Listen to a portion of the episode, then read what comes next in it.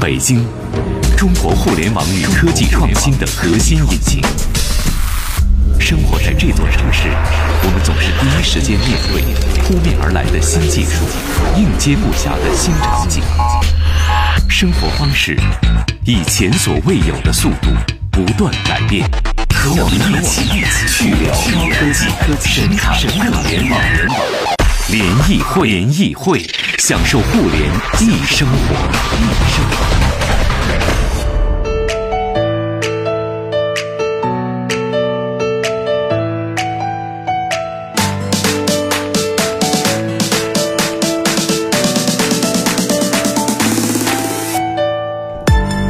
享受互联易生活。这里是联谊会，大家好，我是盛博。各位下午好，我是张琪。今天我们要和大家来聊聊键盘啊。其实咱们联谊会有很多还 挺极客的听众啊，老在微信后台留言说你们什么时候聊一期键盘呀？啊，确实你会发现。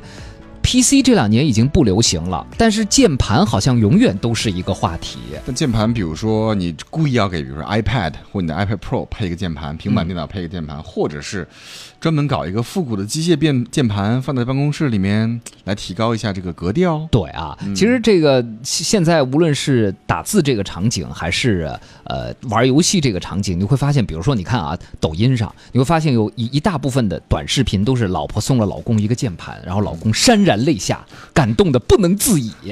这是什么梗呢？是让老公跪键盘是不是？不是不是，就是就是因为老公什么玩游戏什么的。其实现在很多女士给男士挑礼物的时候，嗯，会选一个键盘啊。所以呢，今天我们和大家来聊聊，为什么在 PC 落寞的今天，键盘哎依旧还坚挺啊？这个键盘为什么长成现在这个样子，对吧？它为什么是 ASDF 而不是 ABCD 啊？它 QWERTY 为什么不是？什么 A B C D F？对这个顺序，为什么它排列是这样的？键盘的历史如何啊？所谓的机械键盘，大家现在特别追捧的，其实就是键盘最早的形态，但它一度曾经被薄膜键盘替代啊。那么各自的优势和劣势都是什么？收音机前不知道有没有对键盘比较讲究和喜欢的朋友，也欢迎来分享一下您的一些呃故事，您自己对键盘的一些见解，或者是晒一晒您的一些收藏啊。大家都可以加上我们的微信公众号“联谊会”互。联网的联小写的英文字母 E 和开会的会。嗯，另外今天节目我们也开直播了，大家可以回复微信回那个美好的，直在微博上看吧啊。对，微博关注一下联谊会的微博，互联网的联小写英文字母 E，还有开会的会，是的，直接看就可以了。对，我们的节目呢也在北京电台官方客户端听听 FM 同步播出，欢迎大家到各大手机应用商店下载听听 FM，跟我们来进行互动。欢迎今天我们的嘉宾，这位嘉宾从零七年开始啊。就已经投入到键盘事业中了啊！十几年一直在做键盘啊！来，我们欢迎 IKBC 的创始人王胜，欢迎王胜，你好，王胜，大家好，我王胜。哎，哎，咱们先说先说第一个问题吧，就为什么现在我们的键盘是长这样的？看视频的朋友看到我手里拿了一个键盘哈，你看它一般有上面是什么一 F F F 一到 F 几，然后下面的第一排是数字加一些符号，接下来就是它是错开的按钮，什么？Q W E R T Y A S D F G H，先来给我们讲讲键盘的历史吧，好不好？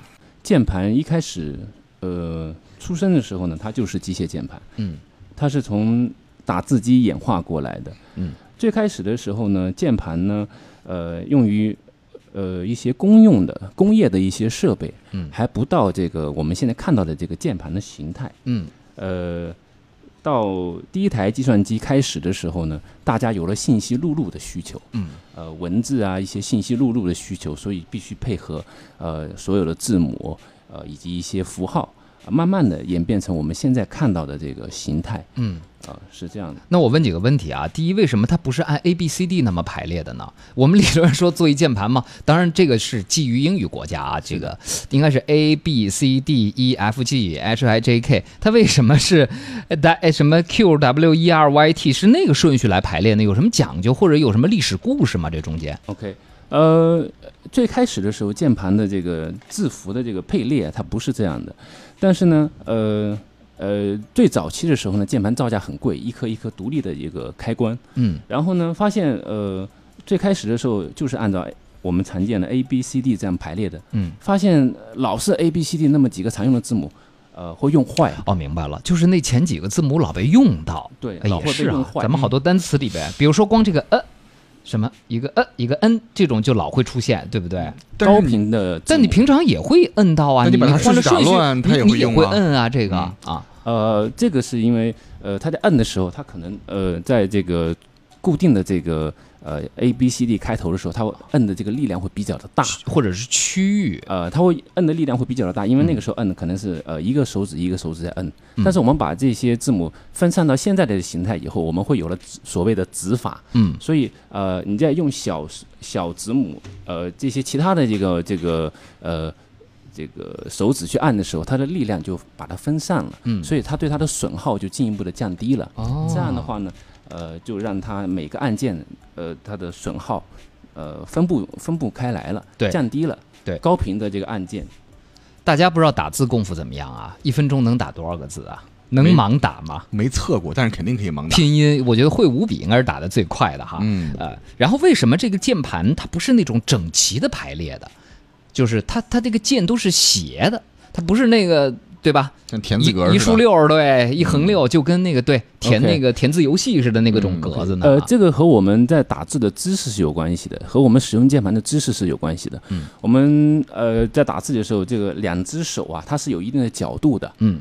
它是有一定的角度，所以在这个在这个角度下面的话呢，它这个字符相互错开啊，它会比较有利于这个呃按键的准确性。嗯但是呢，呃，我们看这个呃数字区的时候呢，它就是呃横竖这样呃呃呃横竖直排的。这个时候呢，我们的手我们的手和肩膀是这样竖竖过来，它和人体工学是有关系的。嗯然后我们呃把这个手放到主键区的时候呢，它就是这样的一个排列，明白，就是形成一定的角度。对，其实大家缓缓的是一个动作啊。当你把手指从蜷缩到伸直的时候，你的手指并不是垂直往前伸的，你是往各个角度伸出去的，对不对？没有人的手指长成那个垂直往前伸的，所以其实让键盘错开变成这种斜线，是更利于我们手指自然张开或者收回去够各种键的时候的这种这种生理构造的，是不是？大概这意思吧？是吧，王总？对的，这是所谓的人体工程学。对啊，人体工学，好的啊。那哟，大家这个牛说了，错开不按顺序排列，主要是为了防止卡键啊。吃吃睡睡说，像我用惯了九宫格，就用用不惯全键盘了。嗯田亮说，其实之前的键盘排序啊，打的速度太快，会导致卡壳，改成现在这个键位是为了避免打字速度，降低卡壳啊。呃，山鹰问了个问题，我想问一下，我的华为 P 2 0在锁屏以后收不到微信，嗯、和无线网络，您您您是不是开了？我是收不到还是没有通知？您看看您是把勿扰模式给开了？您看一下啊。呃，没事儿，六六神儿说，刚才张琪说了一个词儿叫格调，真是太好了。我以为这个词儿已经被另外一个更低俗的词儿取代，实在太讨厌这个词儿了。你们能念吗？这段能念？除了你说的那个字儿不能念，俩字儿不能念。哎 呃，然后猴儿说了，我在德国的酒店打印东西，出来之后发现呀、这个它的键盘跟我们的键盘还不一样，连 at 就是邮箱的那个 at 那符号都打不出来，都是联想电脑啊，为什么跟咱们的不一样？就是目前的这个键盘形态，它各个国家之间什么的地区之间会有什么差异吗？呃，这个会有的，因为呃，英文我们知道是二十六个字母，呃，像德文啊、法文，包括日文和韩文，它我们把这个叫配列。嗯你比如说这个我们英文这个是一百零四件的，然后呢，呃，这个日文的话一般是在一百零八件，它会有一些它自己的一些特殊的特殊的一些字符在这一块，所以它的排列会稍微有一些的不一样。嗯所以你可能按照呃英语习惯，我们叫美呃美式排列，嗯去打这个所谓当地的这个键盘，比如说德文配列啊，或者是法文配列的时候，有一些字母啊会不一样。会比较比较不一样啊会不一样。好的，嗯呃刚刚既然提到格调这个词儿啊，咱们就来说说为什么现在其实 PC 已经非常的感觉只有在办公桌上才有一台这个固定的台式电脑对，连家里都没有了。对，所以就是为什么王总去您来观察啊，就是 PC 已经不能，我们节目里都好长时间不聊 PC 了，但是键盘这个，大家无论是上购物网站啊，上社交媒体啊，哎，总还看到有人在聊这些问题。就为什么到现在键盘还能维持一定的热度，还会有人想买，还会有厂家不停的出新东西呢？呃，是这样，呃，现在的话呢，PC 它的发展，呃，我们原来说那个 PC 都是三大件嘛，嗯，呃，CPU 啊、显卡呀，包括这个内存这些。但是现在随着这个科技的发展，呃，像这些性能已经溢出了，呃，我们可能往往要通过一些跑分的软件啊，才能看出来其中一些差异。嗯，呃，所以这个可能对大家的这个兴趣，呃，可能会会会降低很多。但是，呃，键盘给你的是最直接的反馈，一个好的键盘，你在按下去每一每一个的时候，都能感觉到这个指尖的一些快乐啊，或者是一个这样的，它给你的反馈是最直接的。嗯，最为关键的是，呃，我们知道这个这个普及啊，或者是流行啊，它都离不开价格。如果价格高高在上的情况下，呃，可能也没有办法去去去做到普及。那像现在机械键盘到今天，呃，一些便宜的一些国产品牌已经能呃一百多、两百就能就能买得到，然后稍微贵一些的三四百也能买得到，所以大大的降低了它的一些门槛。嗯啊，这个是我的一个。对，是不是就就跟咱们现在，如果你用电脑啊，或者现在用一些手机、平板，你打字儿，咱们俩之间交流从来不会写信，但是永远会有厂商在生产笔、嗯纸、墨水儿这种让我们看似依然那么老套的东西。也也是关键时刻你是会用到它的东西。嗯这这相对于笔纸来说，我觉得大家用键盘的比例还是挺高一些，对不对嗯啊？好，那么呃。很多朋友在提薄膜键盘，说的还很多听众很专业啊。龙说用了机械键盘就无法忍受普通的薄膜键盘了，轻轴太吵，红轴刚好。就是你会发现，你稍对键盘继续研究一下，就会哎，机械键盘什么轴就出来，什么轻轴、红轴、茶轴之类的。那么刚刚说这个键盘之所以还能被大家这个怎么说呢，还在还在成为话题哈。我觉得第一个可能就是格调的问题，第二个就是刚刚王总说特别对，就是你你要拼机箱，已经机箱里的东西可能性能已经过剩了，那能给你提升感受的就是你手能碰到的鼠标和键盘了。第三个问题就我们具体来聊聊，那这感受到底差在哪儿？比如说薄膜键盘一度成为了那种台式机品牌机的主流。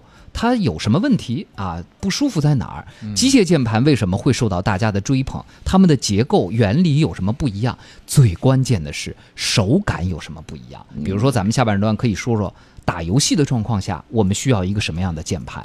如果您是一个文字输入工作者，天天要打大量的文字，那什么样的键盘又会让您的手指更舒服，输入速度更快呢？哎，这个跟键盘的不同的轴啊，包括它的键帽高低的设计，究竟是一个什么样的关系？我们到下半时段呢，继续和王总啊和大家一起来聊一聊。呃，我们先来汇总一段路况吧。今天是不是有关键词儿？对，今天没有关键词儿，但是没有关键词儿 小新干嘛去了送这个你新疆旗 扣钱 记下来啊已经！没有了。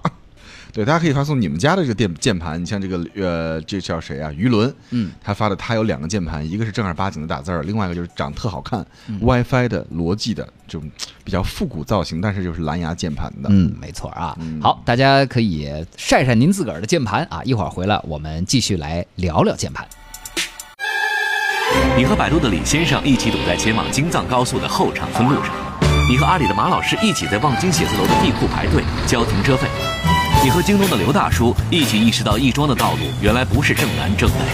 在北京，我们一起飞驰在科技改变生活的道路上，去聊高科技，神侃互联网，联谊会，享受互联易生活。欢迎大家继续收听联谊会，我是盛博。各位下午好，我是张琪。哎，今天和大家一起来聊聊键盘啊。呃，再次欢迎今天我们的嘉宾 IKBC 的创始人王胜，欢迎王总，您好。欢迎大家。好，我是王胜。好的，呃，大家都来晒键盘了啊，Roadman 头像头像是一特硬汉打篮球 Bulls 公牛队的一大爷们儿，但是为什么你的键盘是粉色的？空格键上还有一枝梅花，我猜这应该是你媳妇儿的，不是你的吧？啊，没事儿，性格性格多重，其实也挺好。好吧，正好吧。说我的键盘是双飞燕的工程左竖，数字键盘在左边，工程绘图专用，小众，现在已经见不着了、嗯啊。我特别喜欢 Tim 发这个键盘，它是整个一个键盘是流向是波浪形的，刚好你的两个手打开，手稍微歪一点儿，更符合人体工程学。是就是这个样子的吧，那种，歪的那个八键盘。字外撇的那种感觉。哎，对啊，啊，他说我有一台德国，亚东说我有一台德国莱茵铁业个人计算机，是六十年代的产品，键盘就像打字机的键盘，可惜没带在身边啊。呃，田亮说，其实之前键盘排序呢，打字速度太快啊，这个我说过了啊。为了避免卡壳这个问题啊，Roadman 说是我的 反差萌。别看哥们儿糙，内心是少女心。可以可以 可以可以啊。好，来我们说说啊，这个问问王总，就是说说到这个手感啊。呃，机械键盘大家统一追捧，他说手感好，尤其是跟薄膜键盘比起来。那咱们能不能用语言比较简单的、比较通俗的跟大家来描述一下这个薄膜键盘的结构和机械键盘的结构有什么不一样，以及为什么会造成他们这种手感的差异？跟我们大概来说说呗，好不好？OK，呃，其中最关键的一个呃是机械键盘呢，它是由一个一个的独立的开关组成的每一个按键，所以它的这个结构呢。它是一个硬触底，就是你在按照最底端的时候呢，它是硬的，它给你的是一个线性的一个一个压力的呃变化。那么薄膜键盘呢，它是由一个一个的胶腕提供的。来尝试一下，张琪，这就是薄膜键盘，咱们这一个，嗯你往下摁的时候，你感觉老摁不到底的那种感觉，就花点力还能再往下摁点。它的触底是比较的软。但是机械键盘摁下去就感觉它就一下就到了一个硬的底上了，对不对？啊这就像我们跑步一样，我们在那个呃塑胶跑道上跑步和我们在这个呃沙滩上跑步一样。沙滩上跑步一脚深一脚浅，你会感觉到很费劲儿。嗯。但是呢，在专业的那个塑胶跑道上，你会感觉到嗯可以使得上劲，可以蹬得上劲。嗯。这个，所以它的机械键盘和薄膜键盘最大的一个手感上的区别就是，跟刚才我讲的一样，一个是硬触底，一个是软触底。嗯。软触底带来的不确定性，让你感觉很不好。嗯，那所谓的薄膜，它它中间因为机械键盘，其实大家反而更容易理解，就里面一个轴，嗯，然后呢，这个轴上配一个弹簧，是的，然后你往下摁的时候呢，就是呃，这个弹簧就被压缩了，然后摁的时候，当然原理不一样，现在有那种摁下去触点断开，又摁下去触点合上的，是的，然后这信号接通，比如你这个 A 字符就打出去了啊，这个大家反而更好理解一些。但是薄膜键盘它是怎么来实现这个？他知道我是摁了这个键打这个东西，这薄膜它是个。什么东西呢？呃，所谓的薄膜键盘呢，呃，其实呃，他说的是它的呃这个电路，叫我们叫薄膜印刷电路。嗯。呃，它是两层电路，当这两层电路碰到一起的时候，它就导通。嗯。然后呢，我们一般的薄膜是有三层，其中两层是电路，呃，一个高电平，一个低电平。当它们发生碰撞的时候，就已经导通了，就接通了啊。对，这个字符就中间呢，它是有一个绝缘层。嗯。在每一个字符的这个对应的位置，它会把它。呃，打通，所以呃，当你按下去，给它一个很小的、很小的这个弹力按，把它按下去的时候呢，它们俩就接通了，这样就导通了。嗯，它是这么一个原理。然后就是上下两层啊，你是你都是印印刷着电路板在上面的，然后中间还有一层，中间那层呢，每一个键的中间有一个孔，是。等于你你一摁。上下两层就通过中间那一层薄膜那个孔就触到了一起，然后这个字儿就是打出来了。上下两层它是有有两个这个呃触点的，嗯啊，这个在手感上有明显差别吗？可能你讲里面内部构造什么的，用户可能不关心，但我可能更关心，比如像 IBM 原来那个键盘特别紧，嗯，特别硬，这个我就感觉手感特好，它有一定渐成。现在的新配的都特别松啊。现在你看，包括苹果，苹果现在超薄键盘嘛，你我老感觉摁不下。下去摁不下去，老觉得就像你弹钢琴的键 没摁下去似的，没手感。但是顺博刚好跟我相反，他就极力推崇崇，比比如说苹果 Mac 那个很薄的键盘，他说手感特好。我我我我是我是觉得看看来我就是更爱写东西，因为我是觉得键程太长之后吧，它累，你明白吗？就是你你有时候摸着它，当然不能太薄啊，就你至少别太长。我有一个特别高级的那个机械键盘，就跟打字机似的，真的，你把它打二百个字，你就得甩一下手，就那种感觉。咱咱咱们不合适啊，所以我们来聊聊手感这问题。就机械键盘的手感，呃，刚刚我看看啊，有一位听众说了，就轻狂不再说，因为机械键盘玩游戏呢，手指的回馈感更清晰，而且因为游戏高手都是需要很多的组合键，机械键盘全键无冲和强大的红编辑更适合游戏。一般打字都喜欢轻轴，游戏的话，我个人更喜欢茶轴，更加中庸一些。啊，范魔说喜欢薄膜键盘，又讨厌薄膜缺陷的，可以考虑静电容键盘。呃，静电容键，静电容键盘又又提出一种新的键盘来了哈。然后这个龙说了，打游戏还得用机械键盘嘛，同时按多个键没有冲突，这是不是就是刚刚您说的？因为它每一个开关都是独立的，所以它按多个键的时候的这种这个正确率就会比薄膜键盘高一些，是是这么理解吗？呃，这个里面是两个问题，一个是无冲突的这么一个设计，因为一般的话呢，我们的这个键盘 USB 的这个协议，它可以同时按下，它可以识别六个按键。嗯。呃，薄膜键盘呢，可能呃有，因为它没有这个所谓的这个单向导通的这个二极管的这么一个机械键盘的里面这个小的元件，所以呢，它会限制它同时按下去的识别的个数，一般带两个或者三个。嗯。所以呃，这是刚才讲的这个无冲突的这个问题。第二个就是呃，啊薄膜键盘呃游戏这一块，因为我们。在打游戏的时候，不管是打字或者是打游戏的时候，手指的按压都是两个过程，一个是按下去，一个是抬起来。对。那么机械键盘的话呢，因为它里面有一个弹簧，弹簧当你按下去的时候呢，这个弹簧它是在蓄力的，然后呃在回弹的时候，它可以给你一个给你一个助力。这样的情况下呢，在你长时间使用的时候呢，呃，你的手指可以得到一定的呃舒缓。但我们可能会有这样的一个体验，就是当在用薄膜键盘，特别是在高速输入的时候，打打一段时间，你的这个你的这个手指会很累，就是因为你按下去也是需要用力的，抬起来也是需要用力的。明白了。所以，呃，手感差别的这个核心可能在在这里会体现的比较的大一点。嗯，还有包括刚刚建成的那个，是不是也算是会是一个在打字的时候手感差异比较大？就是你摁下去到出来这个距离是长还是短？是的。呃，渐层这一块呢，呃，经过呃我呃我们现在最常见的渐层是四个毫米的这个渐层，那么这个渐层形成其实是有一定的科学原因的，就是在你按下去或呃然后再抬起来再抬起来的时候呢，呃，因为你手指的话你要覆盖整一整个键盘的一个区域，所以它在按下去和抬起来的时候，它会给你一个呃一个助力，这样的情况下你不会呃。抬起来和按和和按下去都要用到这个你的手指的力量。当键程过短的时候，它对你抬起来这个过程，它就没有办法进行一个助力了。嗯，所以太短的键程可能会相对来讲会费劲，嗯，很多。对啊，所以你那个 MacBook 的那个小薄键盘更费力一些。但是我真的是习惯了，就是它呢。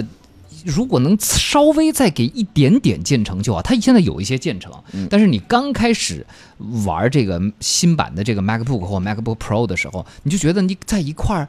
玻璃板上或者直接在桌子上打字，就它不能给你提供，就它没有任何反馈，说这个键你在你在抬的时候，它能它能像机械键盘一样用弹簧推一下你的手，这种感觉在苹果那上面没有。但它的好处呢，因为键程短，所以呢你就打字的时候，它也能带起来一定的速度，你你摁下去也不会特别累嘛。啊，是的，呃，这个还涉及到另外一个问题，就是我们在按下去的时候，手指是有有一定的速度的。嗯，当你的键程过短的时候，比如说。苹果的 MacBook Pro，它大概是一个多毫米，然后呢，在这个情况下，呃呃，它立刻就给你一个截止的状态，这样的话，它对这个手指的冲击力是很大的，嗯，就像我们在敲桌子是不舒服，重有点有点手指头有一定的渐层的时候，它可以给你一个缓冲，这样的话对你的手指也是一个保护。嗯，明白了，那是渐层是有这个不同的分别，那力度呢？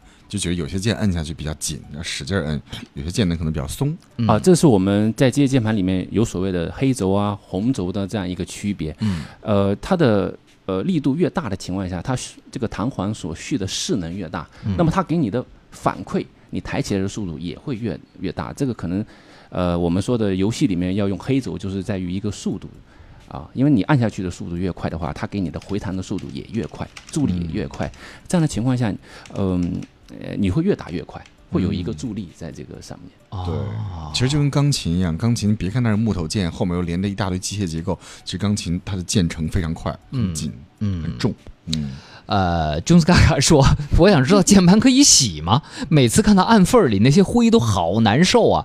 就是其实键盘是桌上特别藏污纳垢的一个东西，就是时间长了里面的细菌、灰尘，你吃剩的食物残渣之类的，其实挺恶心的。呃，我之前是买过一种，就是橡胶球。”你在那个键盘上滚，它可以陷到那个键盘里边的缝儿里，把东西给粘出来，然后那球就变得特恶心，你就扔了或者洗一下就行。但是好像那也洗不到键帽底下的那个部分。你这个键盘的保养，这个怎怎么个处理法，王总更好一些？呃，机械键盘有一个比较好的地方，就是呃它的键帽可以拔下来，嗯你可以更换不同的键帽或者个性键帽啊，或者你把它拿过去呃清洗一些都可以的。然后你把键帽拔下来以后呢，啊、你可以用这个所谓的吸尘器啊，或者可以把这个里面的吸掉。然后你把键一般的话，主要是里面比较脏，你吸完以后，键帽再一清洗，呃，可能你再放回去的时候，呃，心里会比较舒服服很多，对不对啊？键帽都可以随便一抠抠起来，是吧？机械键盘、薄膜键盘能这么抠吗？呃，很少，呃，只有极少极少数的薄膜键盘是可以这样的。明白了。所以刚才王胜在直播间外面随便随手就啪把一个 把我们俩吓一跳，吓一跳你就你就这么抠了，然后一般会有拔键器的，抠不坏是吧？啊，一般会有。拔键器。然后这个呃呃，，好多专业的咱们听友哎来，好多玩键盘的，挺厉害的啊嗯，，你看范模啊是吧？他玩机械键盘，我没看到那条，今天太。多了啊。对，他说黑红茶、青白绿轴我都有有过，可是喜欢薄膜手感的人是很难接受机械键盘的手感的。嗯，橘子皮说我是青轴，啪嗒啪嗒的也不累，灯光调成呼吸状态很舒服。但是红编辑一直不会用啊，这咱们一会儿可以来说说。呃，说说打字儿吧，这个王总，比如说如果文字输入量比较大的朋友，您推荐什么手感或者比如什么轴的键盘，它用起来打字起来会更舒服一些呢？啊、我可能会推荐红轴，红轴红轴的力度会呃轻一些。你在每次呃按压的时候或者长时间输入的时候，呃呃对手指的这个压力啊，或者它的这个疲劳度啊，呃会有一定的缓解。嗯像黑轴压力比较大的情况下呢，它适合比较快速的输入或者是急速的输入。嗯呃打游戏啊，或者是说呃你你呃比如说像圣博一样，可能就是 我怎么了？文字大量输入工作，呃、对大量的输入工作，可能 其实我是一个作家，要的比较着急的时候，嗯可能呃呃力量越大的这个，它越能跟上你的这个思维。可能你在呃，你就不会再在意你你是否是在使用键盘，你就会觉得呃你的输入速度可以跟得上你的思维。一般的话，呃要要重一些，因为我自己也有过这样的一呃这种感受。那哦，这种感觉我要体会一下。原来键键盘手感的轻重跟我在打字和我思维之间的节奏也是有一个有一个关系和匹配的，对吧？，你呃好的这个就匹配自己的一个键盘，因为每个人可能不一样，有人喜欢重一些，有人喜欢轻一些。嗯，那么呃，像我之前用比较喜欢用黑轴，因为呃我的我打字速度比较快，所以我不会去想，我不会去等，呃我我我不想等这个。呃，我我要想一下，然后我在键盘上再再打出来，它就好像在屏幕上蹦出来的一样。我想什么，这这个我想的就在屏幕上蹦出来。嗯所以呃，黑轴是比较适合我的，但但是黑轴打字会不会比较累？因为您刚刚说往下摁，它那个劲儿会大，所以我现在就不用了嘛。是不是啊？好吧，但是作为一个普通消费者来选购的话呢，刚才我就是边听节目呀，边也在网上一一起来在这个网站上看啊，不管是红轴啊、黑轴啊、青轴啊，搜索出来的图片好像长得都是一样的，你是说键盘的外形吗不是？外形啊，就大概你看起来都长得是一样的，除非你看这个专业的介绍，哦，这款是红轴，对呀、它轴你本来就看不见呀，对呀、它轴在键盘里边呢。你说的就是外形造型，我以为表象会有些差别呢，比如这个键帽这样，下一个可能更薄一些。哎，不会吧？不会在它的区别不会表现在外形上吧？对不对？啊，是的，它是轴，它呃，它的那个所谓的红轴啊、青轴啊，它主要是在压力上面，嗯所以呃，你外观上看都是一样的。嗯，那声音上的田亮说，办公室用红轴相对不容易挨打，就是比如说，比如说我是自己在家和和在一个不想打扰别人的环境里，在这个轴的选择上，是哪种声儿会更小一些？呃，可能一般人会觉得这个红轴的声音会小一些，嗯，但是呢，呃，我们自己实测过，黑轴的声音反而会小一点，哦，因为呃，你每个人按下去的这个速度基本上是一致的。那么嗯。黑轴的力量大，那弹簧吸收你按下去的这个这个能量也越多，所以你在触底的时候，呃，你在最后触底的时候，你的剩余的这个能量会少一点。这样的话，嗯。它形成的这个声音的撞击上面就会小一点。明白，就是劲儿都花在了摁下去这个过程中，对，反而最后出啪那一声，就是触底的时候，你的劲儿已经 被用用掉大部分了。是的，是的，所以越重的可能触底，它的声音是越低的；越轻的反而是会越大。啊，真的是没想到一个键盘里边这么有学问。你看，我们真正的这个对键盘比较在意的朋友说了一句话，嘉兴说：“只有机械键盘才能叫键盘。”剩下的都叫字符录入器啊，就是看来对键盘是有执念的，对不对啊？好，这个呃，盛伟说说到打字，我想起来十几年前刚开始学电脑，为了参加电脑等级考试，特意买了一个软件，是一篇一篇的文章，你要跟着电脑打字。对，当时好像咱们都是这么学的，对不对？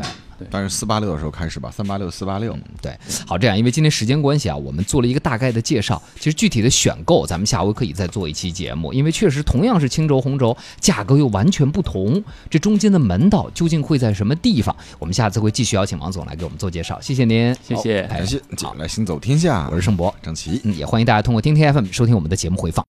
新鲜，有料，有温度。联谊会，享受互联易生活。